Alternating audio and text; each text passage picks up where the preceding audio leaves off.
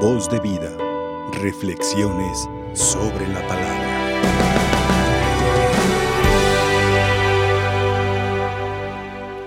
Hermosa la actitud del rey David que, que como rey va delante de, del pueblo y se regocija con la presencia de Dios, que para ese tiempo la presencia de Dios estaba, Dios estaba acompañando al pueblo en el arca de la alianza. David se sentía contento, feliz, y han ofrecido sacrificio al Señor el pueblo, los que acompañaban y por supuesto también David. Ofrecieron un sacrificio de, alabanza a Dios. Y pensando para nuestro tiempo, nuestros días, es necesario que también nosotros delante de tengamos presente la misma actitud de David, que podemos vivir cada día si Dios es el que permite todo en nuestra vida. Y con qué confianza vamos a enfrentar y afrontar las situaciones que nos tocan si Dios está con nosotros. Si es la misma confianza que es bueno que nosotros como cristianos, como hombres de fe, también trabajemos la misma, imitemos la misma actitud del rey David. Alegrarnos en la presencia de Dios, aún inclusive cuando las cosas no parecen tan, tan oportunas o no como nosotros queremos.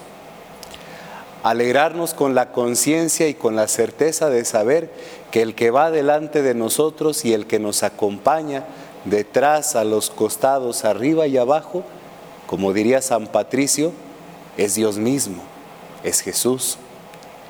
Y en nombre de Él, nuestro trabajo, en nombre de Él, nuestra convivencia, nuestros sacrificios, hacer que nuestra vida se convierta también en una alabanza y en un sacrificio al Dios vivo, que se convierta en un sacrificio y en una también en un ofrecimiento al Dios, a Jesús, que nos renueva y que nos acompaña también en cada situación.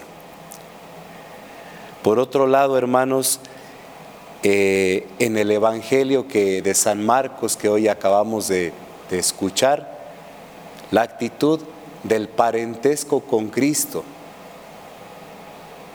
Tu madre y tus hermanos te están buscando, pero Jesús abre su familia no solamente a los que son de su sangre y a los que se les puede decir que están compartiendo la suerte con Él.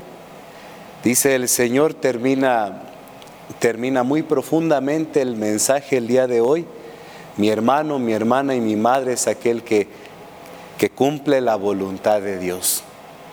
¿Y cuál es la voluntad de Dios, hermano? La que necesitamos en nuestro tiempo es la caridad, es el amor de Cristo el que vivifica nuestras comunidades, el que lo hace crecer y madurar y el que nos ayuda también a sobrellevar juntos también las distintas pruebas, las tribulaciones.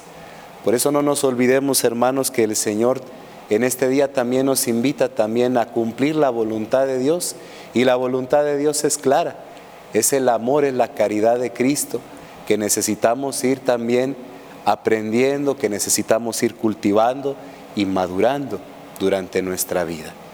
Pidamos entonces, hermanos, al Señor sentirnos amados y bendecidos, porque el Señor camina y va con nosotros.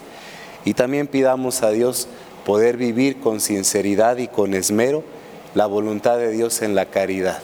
En el nombre del Padre, del Hijo y del Espíritu Santo. Amén.